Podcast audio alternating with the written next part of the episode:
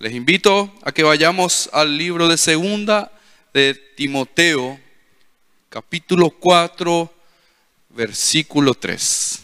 Les voy a pedir que se mantengan en sus lugares, lo más atentos posibles y por supuesto vamos a permitir que el Señor hoy hable a nuestras vidas. ¿Ok? Segunda de Timoteo 4, 3. La nueva traducción viviente leo así. Dice, llegará el tiempo en que la gente no escuchará más la sólida y sana enseñanza. Seguirán sus propios deseos y buscarán maestros que les digan lo que sus oídos se mueren por oír.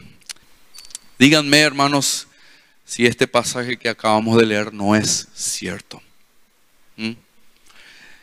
Tanto jóvenes, adolescentes como adultos, hoy en día buscan, vamos a decir así, buscan ser llenos con cosas que más les agradan, le atraen y van a hacer sacrificios, van a dejar lo que tengan que dejar para ir tras esas cosas. Pero para oír la sana enseñanza, la verdad de la palabra de Dios, ponen en duda eso. ¿sí? Y hablo de gente que está en la iglesia. Vivimos en tiempos peligrosos. ¿Estamos de acuerdo? Sí, ¿verdad que sí? Vivimos en tiempos peligrosos, jóvenes. Vamos a despertar hoy con la ayuda del Señor. Vamos a abrir nuestros ojos. Y ese es mi pedido al Señor en esta noche sin duda alguna, tanto para los nuevos en Cristo como para aquellos que están ya hace un tiempo en la iglesia, es un peligro el día de hoy. Los más nuevos quizás sea por causa de todavía su inmadurez, su poco conocimiento del Señor, ¿verdad? Entonces, estas personas nuevas como quizás muchos de los que están aquí o varios lo son. Son presas fáciles todavía del maligno. Y son presas fáciles también de lobos vestidos de ovejas que engañan. Su trabajo es engañar, mentir y desviar a la gente, principalmente a aquellos que están llegando al Señor, que están yendo hacia el Señor, que vienen ¿verdad? Están comenzando a venir a una iglesia. Ellos van a hacer de todo lo, todo lo posible, porque ese es su trabajo, para desviarles de la verdadera enseñanza, ¿verdad? Entonces van a, van a presentarle enseñanzas que van a endulzar sus oídos, ¿sí? Presentándoles quizás un evangelio bien suavecito, ¿sí? Sin mucho compromiso. ¿Verdad? Sin muchas responsabilidades, pero con todo el derecho. Ah, como hijos de Dios, como cristianos, ¿verdad? Todo el derecho disponible para nosotros, hijos de Dios. Vamos a llegar al cielo y vamos a estar con el Señor, pero no hay compromiso.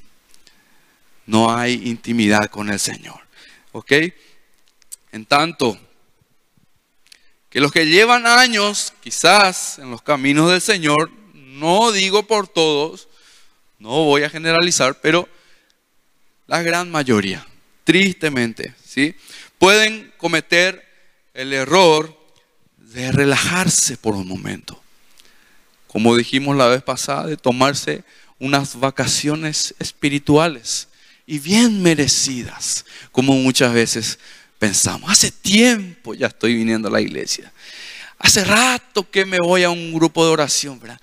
Ahora me voy a tomar un descanso. Ay, viste que fin de año luego. Viste que ya medio diciembre lento, entonces ya modo eh, vacaciones activado, ¿verdad? Ya que voy en el trabajo también, eh, voy a llegar a las vacaciones, bueno, ¿por qué en la iglesia no? ¿Por qué en mi relación con el Señor no, verdad? Y empiezan a ver los eventos, si sale aquí una graduación, sale aquí una fiesta, sale aquí esto. Ay, me voy a ir acá. Total, una vez nomás. ¿verdad? Ese es el error que podemos cometer, ¿sí? Pensando que somos fuertes y que conocemos el camino. No, no, no, yo me voy a ir acá un ratito, pero enseguida voy a pillar otra vez el camino cuál es. Entonces, no hay problema.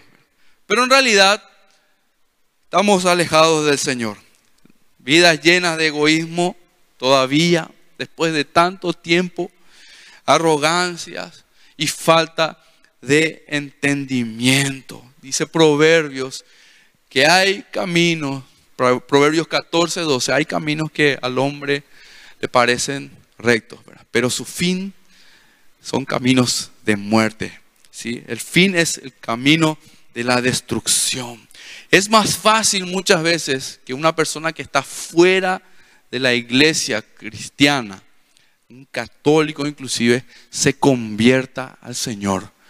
Que una persona que está ya mucho tiempo en los caminos del Señor y está siendo mal influenciado por enseñanzas de afuera, cambie su mentalidad, porque esta persona está engañada. Entonces él piensa que está en lo correcto.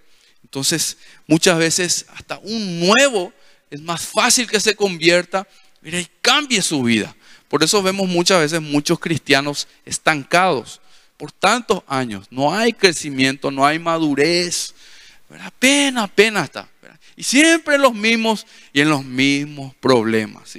Y nunca puede avanzar en esa intimidad con el Señor. Nadie, en fin, nadie, ninguno de nosotros, ni yo, ni los pastores, nadie escapa del peligro de ser desviado. Ninguno de nosotros está seguro en sí mismo, ¿sí?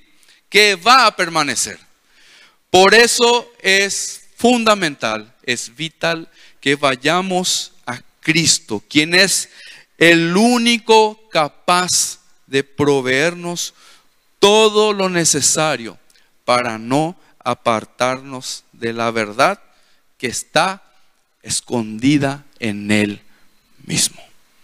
¿Ok?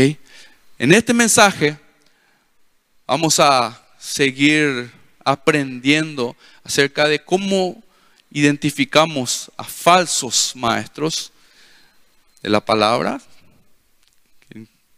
vamos a decir así, eh, mezclan la enseñanza verdadera. También vamos a hablar de los falsos cristianos, falsos hijos. Entonces, probablemente en medio de la iglesia, en medio de este lugar, hay unos cuantos. Entonces, que el Señor nos ilumine en esta noche. Por eso el título del mensaje es más falso que una moneda de cuero. ¿Algunos ya vieron alguna vez alguna moneda de cuero? Más falso que eso, no puede ser, ¿ok? Entonces, todos, todos tenemos la posibilidad de caer ¿sí? y de ser desviados si no permanecemos, si no vamos a Cristo. Ahora quiero que me acompañen al libro de Mateo, capítulo 24, versículo 24. Mateo 24, 24, en la nueva traducción viviente.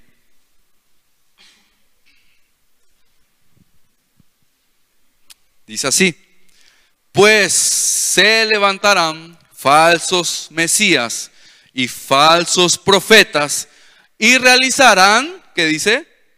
Grandes señales y milagros para engañar, de ser posible aún a los elegidos de Dios. Vieron que hay gente que corre atrás de este tipo de falsos profetas, apóstoles que se hacen llamar que hacen milagros, y la gente es asombrada, se asombra por esto, y corre atrás de estas cosas, pensando de que ese es, que ahí está el mover de Dios, ¿verdad?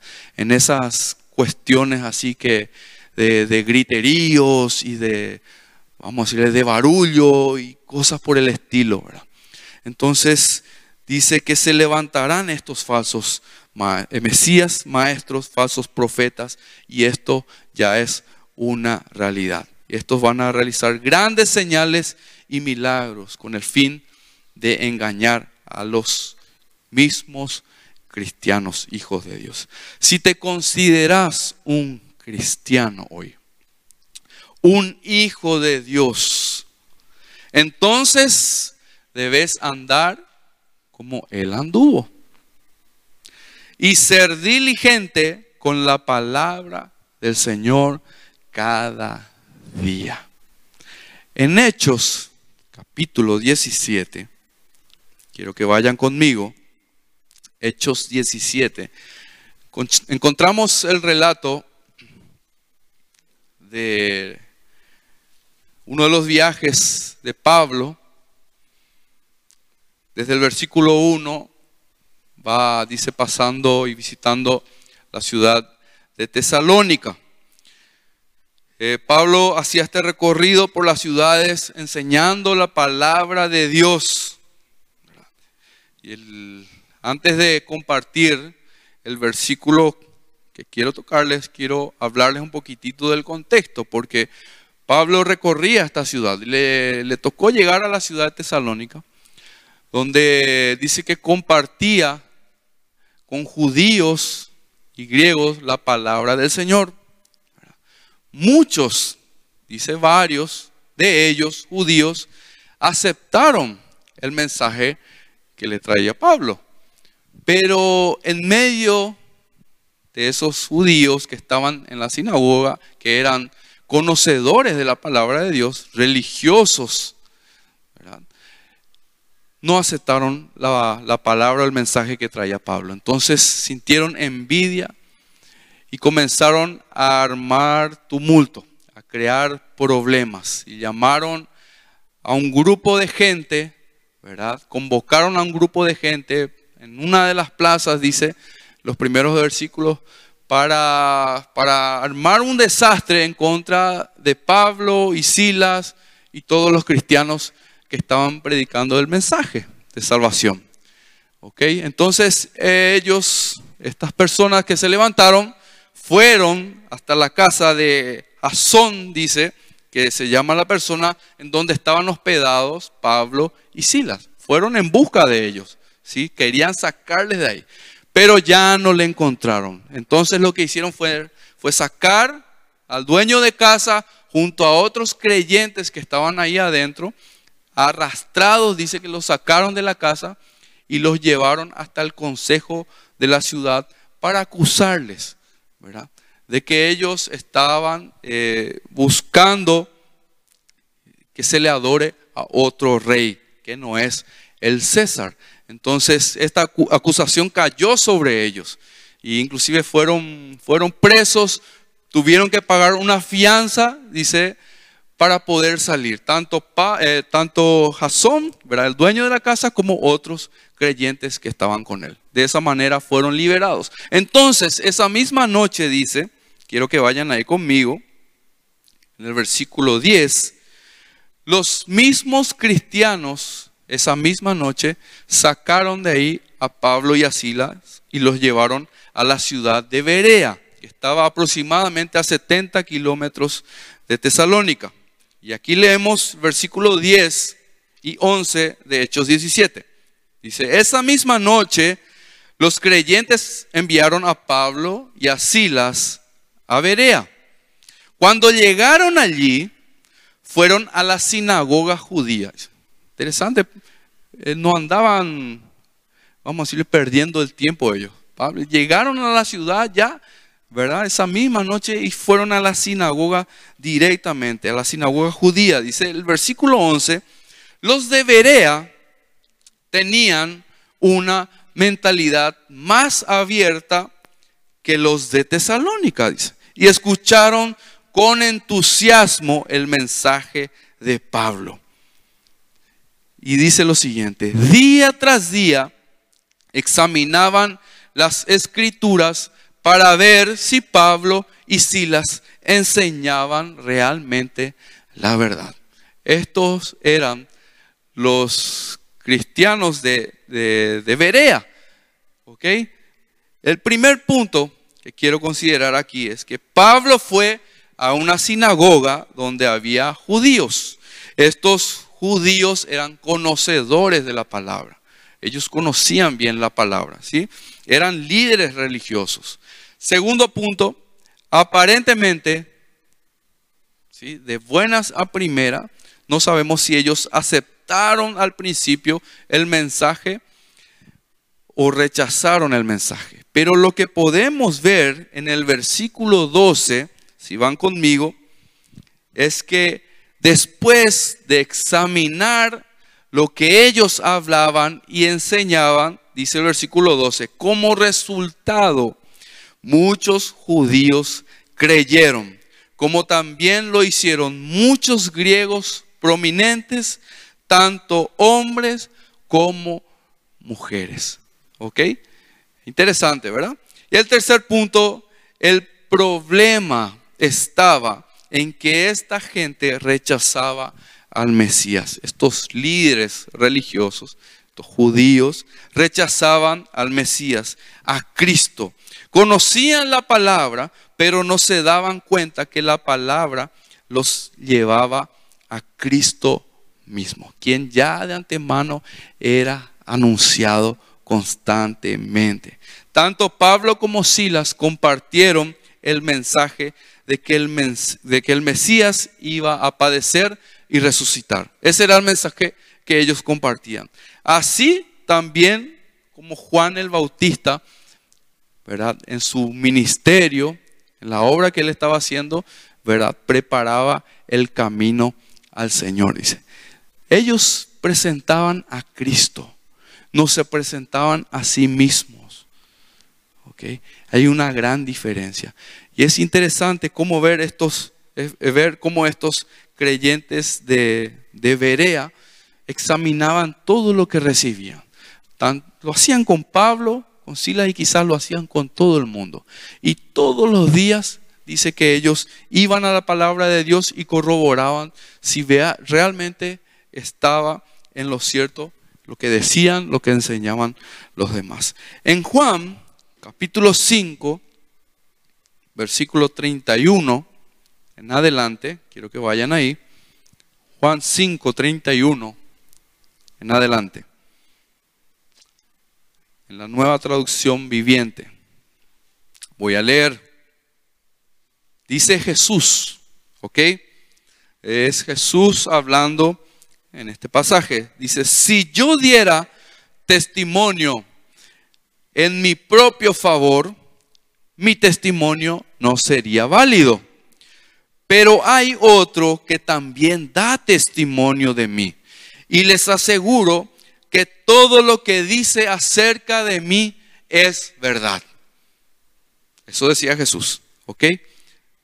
De hecho, dice el versículo 33, ustedes enviaron a sus hombres para que escucharan a Juan el Bautista. Y el testimonio que él dio acerca de mí fue cierto. Por supuesto, no necesito testigos humanos, pero digo estas cosas para que ustedes sean salvos. El 35 dice, Juan era como una lámpara que ardía y brillaba. Y ustedes se entusiasmaron con su mensaje durante un tiempo. Pero yo tengo un testigo, dice Jesús. Yo tengo un testigo aún más importante que Juan dice el Señor, son mis enseñanzas y mis milagros, la obra que Él hacía. Ese era el principal y más importante testigo de Él mismo. El Padre, dice, me dio estas obras para que yo las realizara. Y ellas prueban de que Él me envió. El Padre mismo, quien me envió, ha dado testimonio de mí. Ustedes nunca han oído su voz ni lo han visto cara a cara.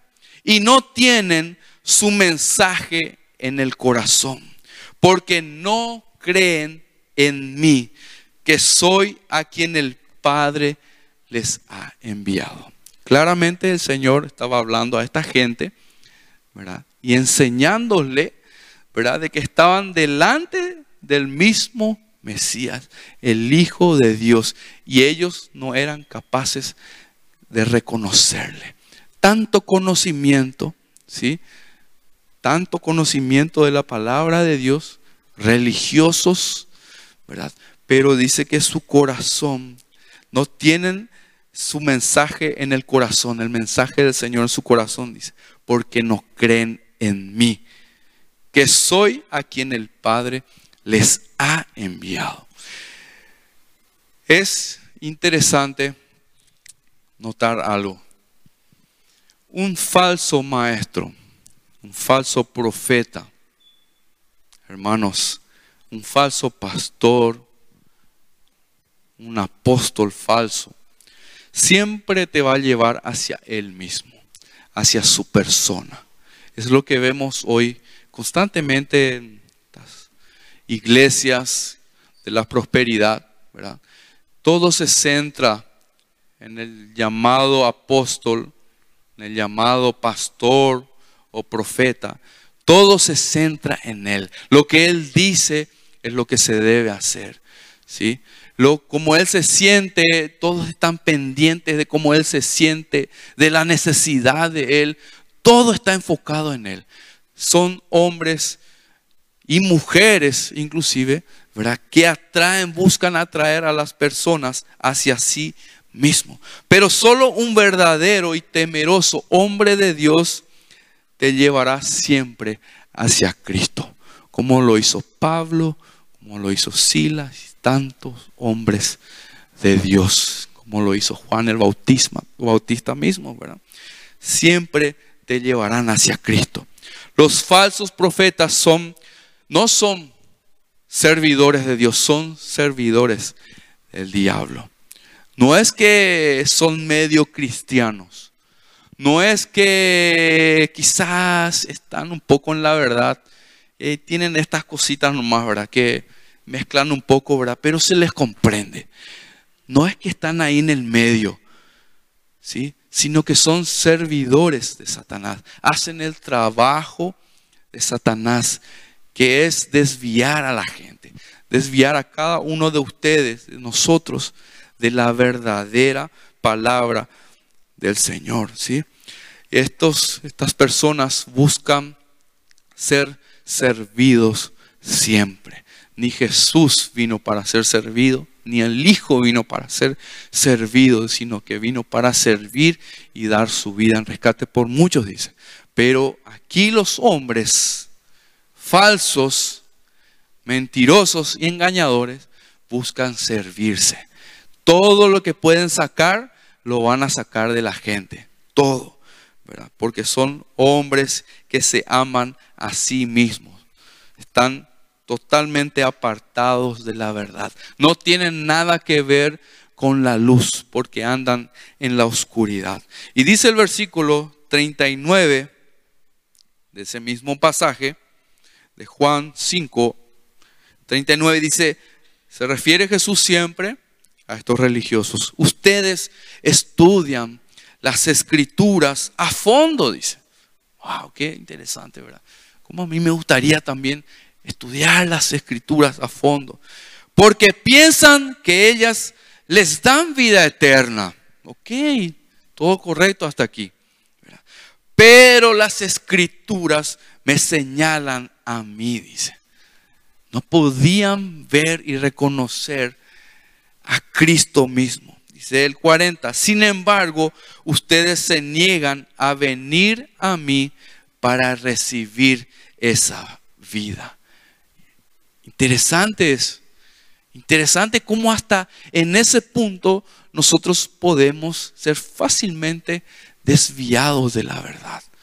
¿Sí? Nos puede gustar tanto el conocimiento, ¿sí? podemos inclusive ir en nuestras fuerzas a conocer más del Señor, ¿sí? porque en la palabra de Dios está la vida, pero no, no le tenemos al Señor en nuestros corazones. Él no es parte de mí. ¿sí? Entonces, esto es también un gran peligro que corremos nosotros. Hermanos, qué bueno es que podamos escuchar la palabra de Dios. Eso es una bendición y es un privilegio. Y tenemos que dar gracias a Dios por ello.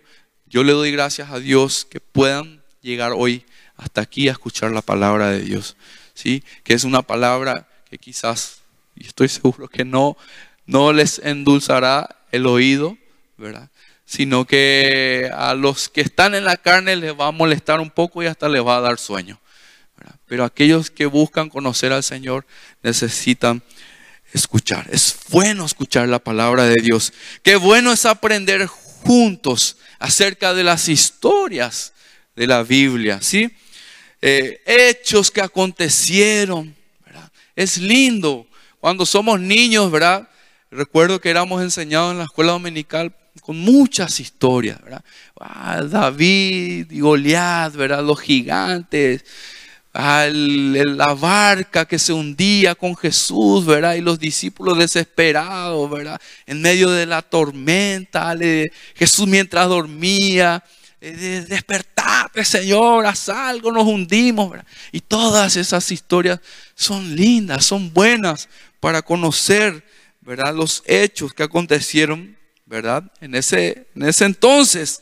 Qué importante también es conocer de doctrina, ¿sí? Porque la doctrina también nos va a, vamos a decirle, a mantener en un, camino, en un mismo rumbo, ¿sí? Es importante.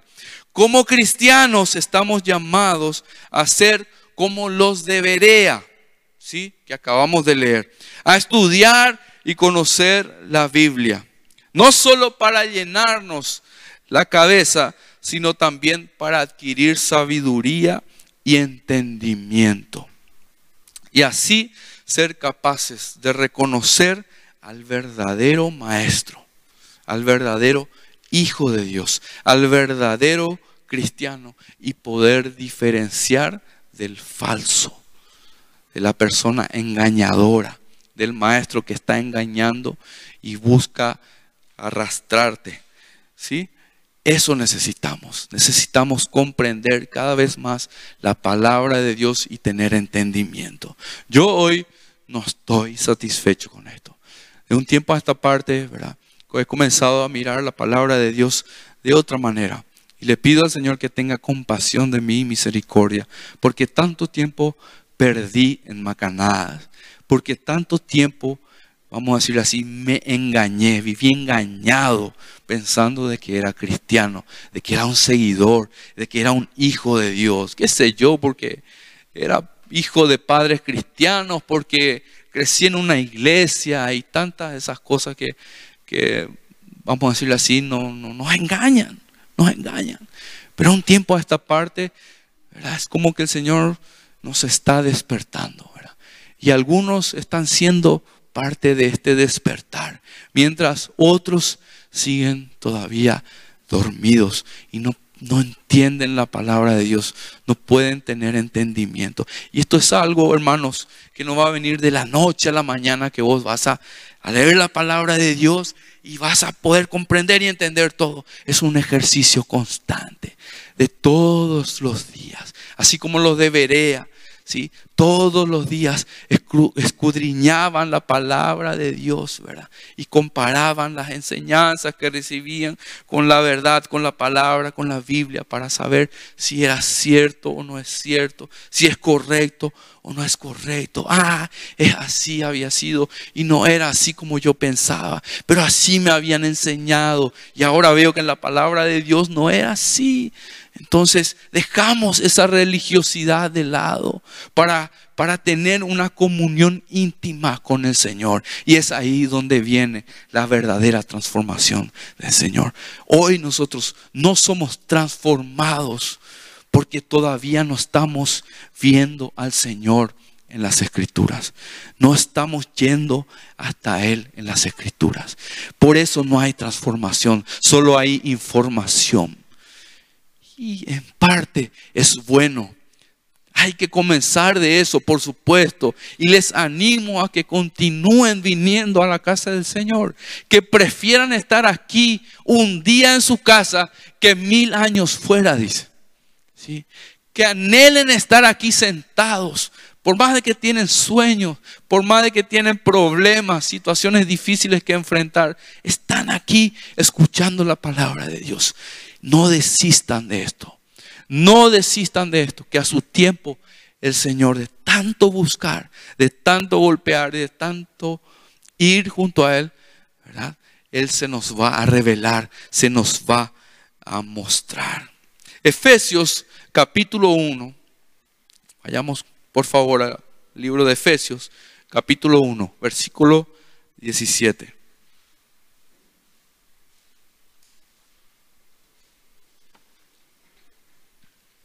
En la palabra de Dios para todos dice así. Atiendan y entiendan este pasaje. Es muy profundo, ¿sí? Entonces que el Señor se nos revele en esta noche. Dice Efesios 1:17, ruego que Dios, ruego que Dios, el Padre glorioso de nuestro Señor Jesucristo, les dé el Espíritu. Les dé el Espíritu.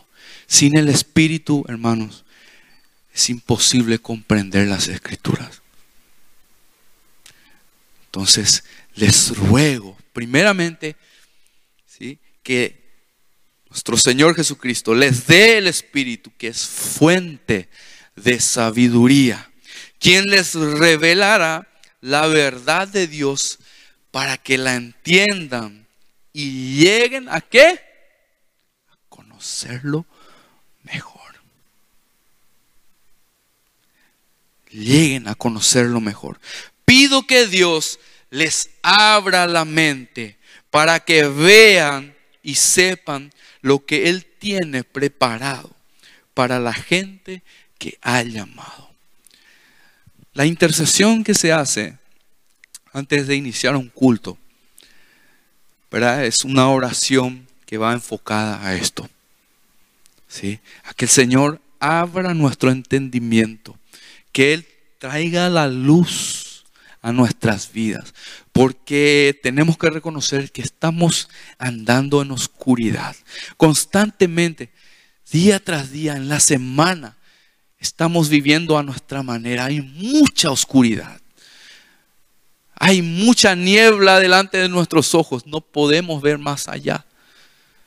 Entonces es necesario, es importante y solamente con la intervención del Espíritu Santo de Dios que nosotros vamos a abrir nuestros ojos, ¿sí? Y vamos a poder comprender. Eso es lo que hacemos al inicio. Por eso yo les animo a que cuando vienen a un servicio, a un culto, vengan temprano.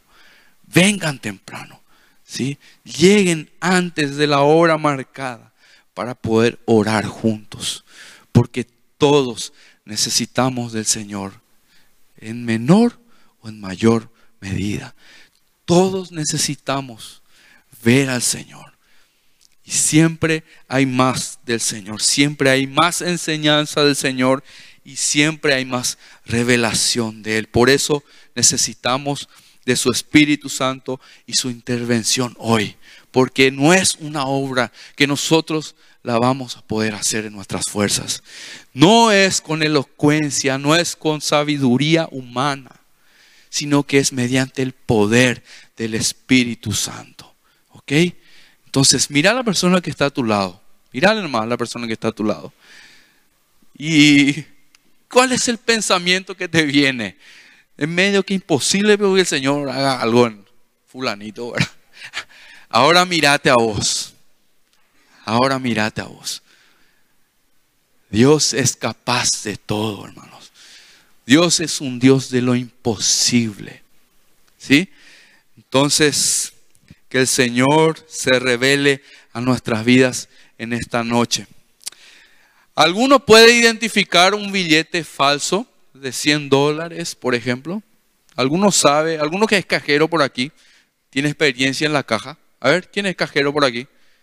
Aldo, vos estuviste en la caja ya. ¿Podés identificar un billete falso de 100 dólares o de 100 mil? ¿Podés identificar? ¿Cómo viene eso? ¿Cómo, ¿Cómo identificas un billete falso de uno verdadero?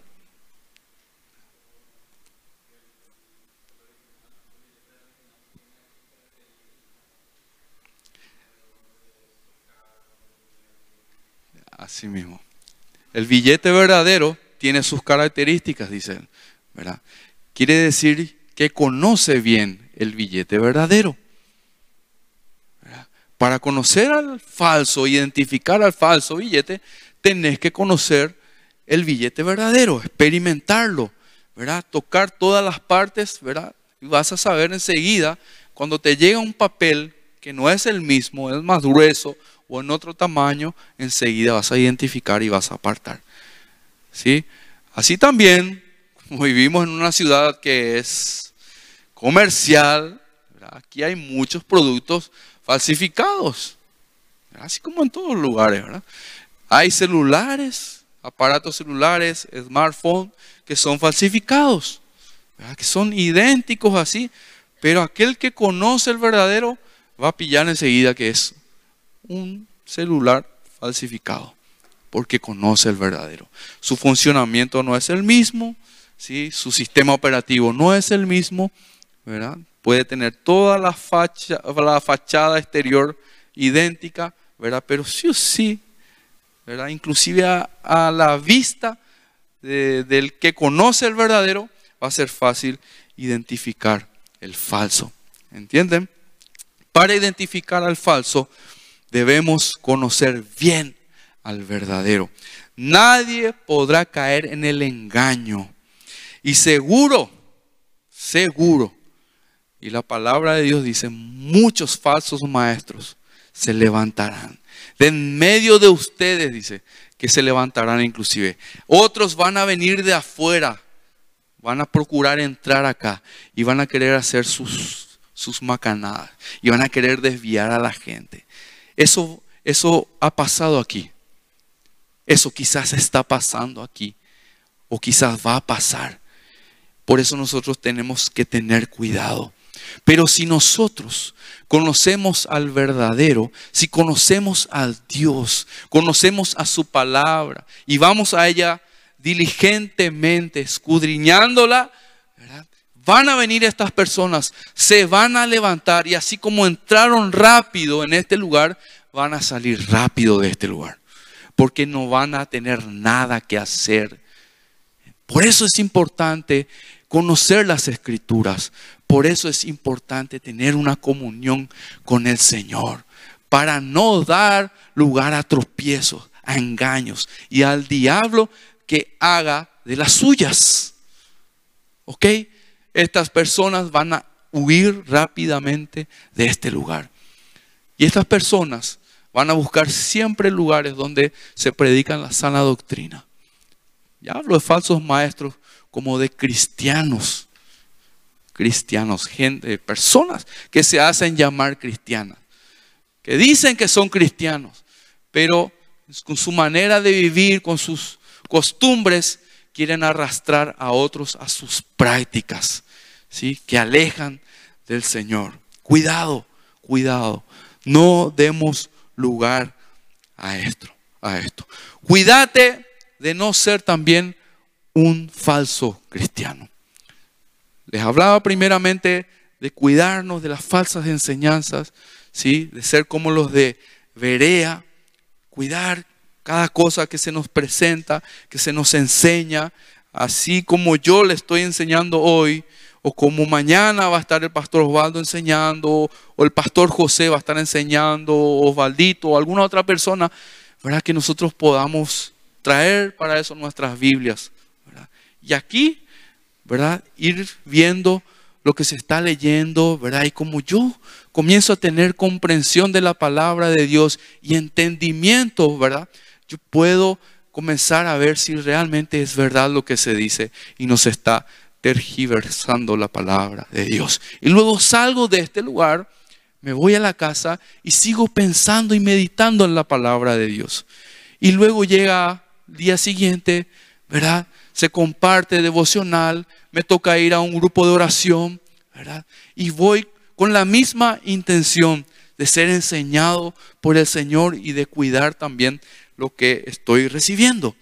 Ok, ahora tengo que cuidarme también yo de no ser un falso cristiano.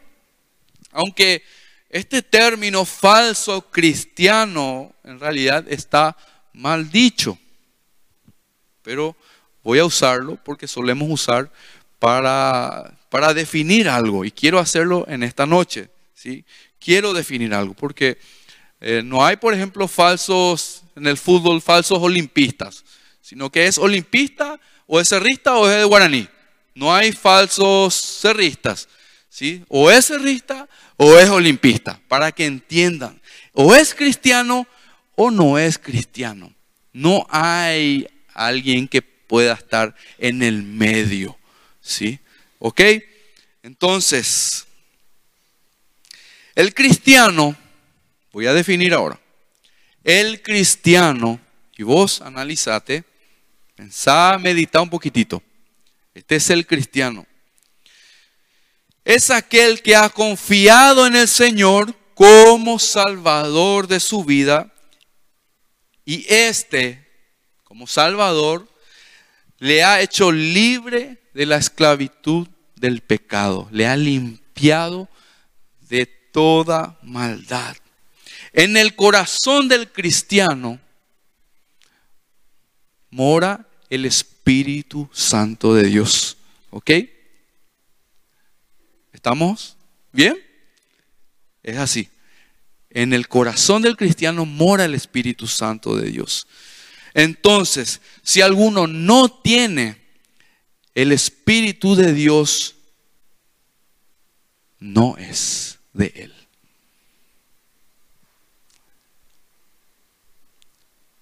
Si alguno no tiene el Espíritu de Dios, no le pertenece a Él. Romanos, capítulo 8, versículo 9. No nos engañemos, hermano. Romanos 8, 9 dice así, pero ustedes no están dominados por su naturaleza pecaminosa. Son controlados por el Espíritu. Si el Espíritu de Dios vive en ustedes, son controlados por el Espíritu de Dios. Es una pregunta que cada uno de nosotros necesitamos responderla. Y responder al Señor mismo. Son controlados por el Espíritu si el Espíritu de Dios vive en ustedes. Y recuerden que los que no tienen al Espíritu de Cristo en ellos, de ninguna manera pertenecen a Él. ¿Se es cristiano o no se es cristiano? ¿Se está con Dios o se es contra Dios? El que no es conmigo, contra mí es, dice. El que no trabaja conmigo, desparrama, dice. Clarito, la Biblia define bien, ¿ok? Del, al cristiano del que no lo es. La Biblia enseña que cuando uno se acerca a Dios, debe cambiar su vida. Debe cambiar su vida. Nueva criatura es, dice. Las cosas viejas pasaron y aquí todas siguen siendo viejas. ¿Así? ¿No? Las cosas viejas pasaron y aquí todas son hechas nuevas. Nueva criatura, dice. Un cristiano nacido de nuevo. Y acá entramos un poquitito a algo, a un, vamos a decirle, un, un obstáculo que tenemos todos, porque somos perezosos. Somos haraganes para las cosas espirituales y hay que reconocer. ¿Sí? Un cristiano nacido de nuevo se esforzará por entrar por esa puerta estrecha. Se esforzará.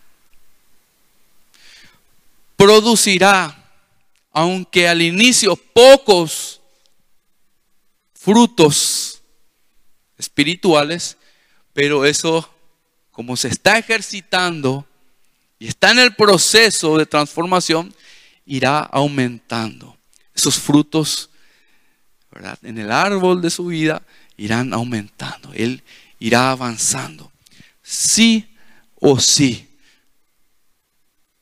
¿Estamos en lo correcto o no, hermanos? Por sus frutos los conoceréis, dice. Si esto no ocurre, si no hay un cambio en mi vida, si yo no me estoy esforzando por entrar por esa puerta estrecha, si es que yo no estoy siendo diligente para las cosas del Señor, diligencia, ¿verdad? Implica esfuerzo, implica excelencia, buscar la excelencia. No vamos a ser perfectos, pero vamos a buscar esa perfección, esa excelencia, porque tenemos un Dios que lo es. ¿Sí? Entonces, si esto no ocurre, hermanos, hay un análisis que hay que hacernos. Tenemos que identificarnos a, nosotros mismos. Pablo enseñó a los de Corinto en 2 de Corintios capítulo 13, versículo 5. Por favor, vayan conmigo a 2 de Corintios 13, 5 a examinarse. Él enseñó a ellos a examinarse si están permaneciendo en la fe. Dice así, 2 Corintios 13, 5, pónganse a pensar en su manera de vivir. Que esto, hermanos, retumbe en nuestras mentes en este momento y hoy al salir de este lugar. Pónganse a pensar en su manera de vivir. Vos venís a la iglesia, venís un sábado, te congregás y al salir de este lugar, ¿qué haces? ¿A dónde vas? ¿Seguís con esas viejas prácticas? ¿Te vas a farrear, en otras palabras, y siendo más claro? ¿Te vas a pisar el mundo y a comportar, comportarte como el mundo? ¿Qué haces? ¿Qué haces en el trabajo? ¿Qué haces en tu casa? ¿Qué haces cuando nadie te ve? ¿Qué haces cuando nadie te observa? ¿Qué haces cuando estás sin hacer nada, ocioso? Así, porque hay momentos que queremos parar un poquitito. ¿Qué haces? ¿Aprovechas para acercarte al Señor? ¿O ¿verdad? te querés aislar de todo y de todo el mundo? Ay, solamente quiero tranquilidad y paz, decimos. ¿Qué haces? Pónganse a pensar en su manera de vivir y vean si de verdad siguen confiando en Cristo. Hagan la prueba. Hoy en el discipulado, Osvaldo nos estaba presentando la prueba. Hicimos un examen hoy, ¿sí? Y eso es lo que hace el Señor constantemente con nosotros. Ahora, hagamos la prueba. No huyamos de esa prueba. Si la pasan, dice, es porque Él vive en ustedes. Clarito.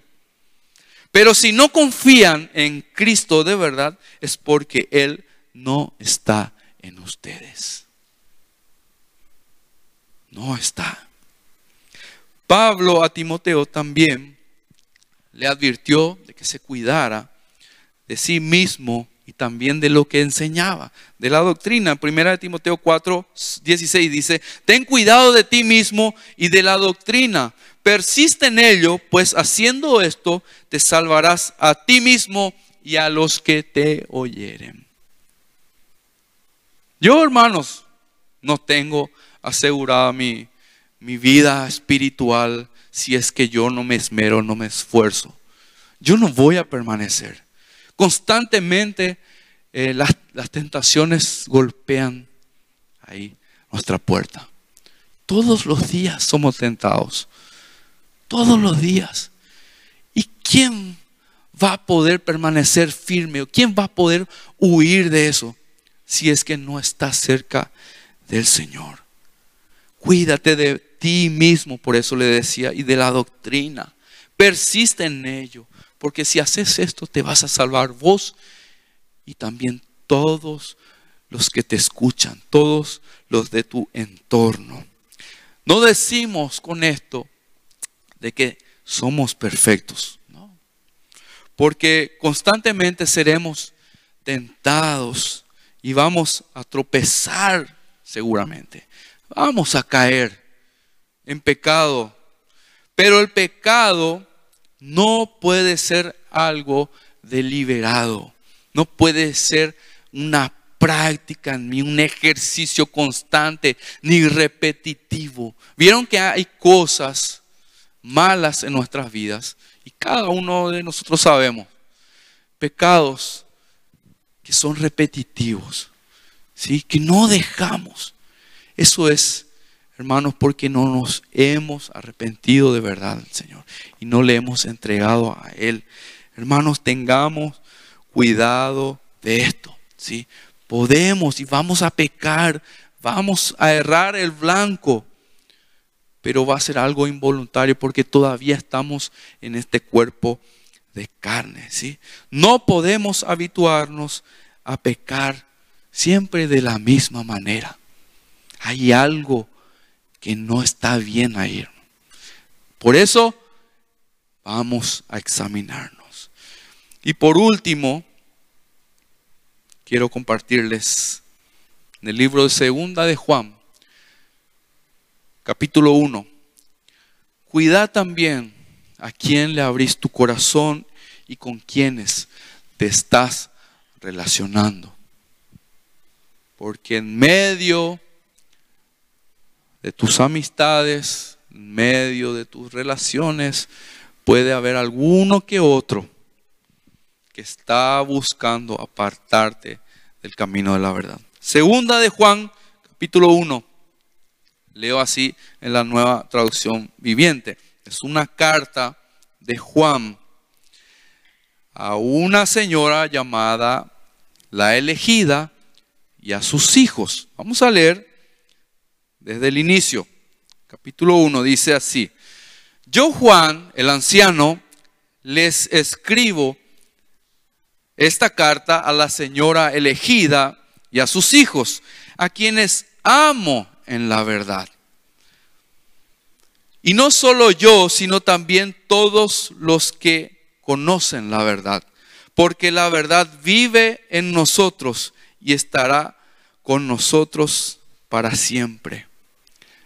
Probablemente Juan se refería a, la señora elegida como a la iglesia. En estos tiempos de persecución, ellos usaban ciertos códigos, tenían ciertas maneras de comunicarse que solamente ellos entendían. ¿Ok? Entonces probablemente esta elegida era la iglesia y sus hijos eran los miembros de esa iglesia. ¿Ok? Entonces dice, le escribo esta carta a la señora elegida y a sus hijos, a quienes amo en la verdad y no solo yo, sino también todos los que conocen la verdad, porque la verdad vive en nosotros y estará con nosotros siempre. La gracia, la misericordia y la paz provienen de Dios Padre y de Jesucristo, el Hijo del Padre, permanecerán con nosotros. Los que vivimos, dice otra vez, en la verdad y el amor. Seguimos. Qué contento me puse, dice Juan. Qué contento me puse al encontrarme con algunos de tus hijos y ver que viven de acuerdo con la verdad, tal como el Padre los ordenó. Dice el 5, les escribo para recordarles, queridos amigos, que nos amemos unos a otros. Este mandamiento no es nuevo, sino que lo hemos tenido desde el principio. El amor consiste en hacer lo que Dios nos ha ordenado. Y Él nos ha ordenado, ¿qué cosa? Que nos amemos los unos a los otros. Esta es una evidencia de que estamos permaneciendo en la verdad cuando nos amamos los unos a los otros. Y esto es lo que Juan compartía y veía en esta iglesia, ¿ok? Dice que él se alegraba Dice eh, el 7, les digo esto, les digo esto y viene la advertencia, porque muchos engañadores han salido por el mundo. Ellos niegan que Jesucristo vino en un cuerpo humano. Tenían otra enseñanza. Si era, decían que Jesús, que Jesucristo enseñaban, solo vino en espíritu. Por eso dice, ellos niegan que Jesucristo vino en un cuerpo humano. Tales personas son engañadores y anticristos. Tengan cuidado, dice, de no perder lo que hemos logrado con tanto trabajo, dice. Vieron que la vida del creyente, la vida espiritual, es, un constante esfuerzo, ¿sí? es también un constante abandono a cosas que, ya no nos corresponde tenerlas, ¿verdad? Cosas de la vieja vida, ¿verdad? Y son, son cuestiones que han trabajado mucho y hemos pasado por muchas situaciones para que esta, eh, eh, la palabra de Dios produzca cambios en nosotros. Algunos padecieron, ¿verdad?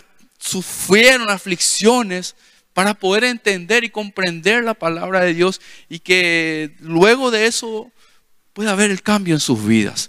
¿verdad? Algunos les costó menos en algunas cosas, en algunas áreas, ¿verdad? Pero por eso les dice, tengan cuidado de no perder lo que hemos logrado con tanto trabajo, porque no es, no es sencillo, no es fácil la vida del verdadero cristiano, el verdadero hijo de Dios, no es fácil no la tiene fácil. Sean diligentes para que reciban una recompensa completa. Todo el que se desvía de esta enseñanza no tiene ninguna relación con Dios. Pero el que permanece en la enseñanza de Cristo tiene una relación tanto con el Padre como con el Hijo. Miren el versículo 10. Si a sus reuniones llegara alguien, está la advertencia de Juan a la escogida, ¿ok? Si a sus reuniones llegara alguien que no enseña la verdad acerca de Cristo, no lo inviten a su casa, ni le den ninguna clase de apoyo. ¿Vieron cómo hay que tener cuidado con quienes nos relacionamos íntimamente, a quienes le damos lugar en nuestro corazón, con quienes compartimos, a quienes le abrimos la puerta de nuestra casa, a quienes se les cede el púlpito, el lugar. Por eso ustedes no van a ver en otras iglesias si no es cada 15 días, por lo menos una vez al mes, viene un predicador de afuera. Viene para motivar a la gente, viene, viene para enseñarles cosas nuevas, nuevas revelaciones. Y generalmente cuando hay un problema en la iglesia sobre algo específico, por ejemplo, ahí la gente no está diezmando, no está ofrendando, entonces buscan a un motivador que es especialista en en pedir, recaudar. Pero ahí le invitan, ¿verdad? y hacen toda una campaña y ese domingo, ¿verdad? Eh, y hay algunos hermanos no se van, ¿verdad? es domingo para dar, ¿verdad? Así es, en muchos lugares es así. Acá, por eso, ¿verdad? Gracias al Señor, ¿verdad? Nuestros pastores tienen mucho cuidado de eso. Y nosotros, por eso, necesitamos valorar, valorar nuestra casa, valorar nuestro hogar, valorar nuestra familia, porque aquí el Señor nos puso para amarnos los unos con los otros, para protegernos los unos de los otros, para animarnos los unos a los otros, para enseñarnos los unos a los otros. Somos juntos, edificados en este lugar. Por eso valoremos el tiempo que se dedica a presentar el mensaje, el tiempo que vos te vas a tu reunión eh, de oración. Valora ese momento.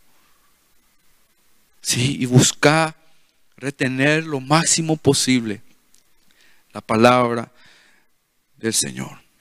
Interesante, ¿por qué? ¿Por qué Juan advertía de esto a, la iglesia o a la elegida y a sus hijos?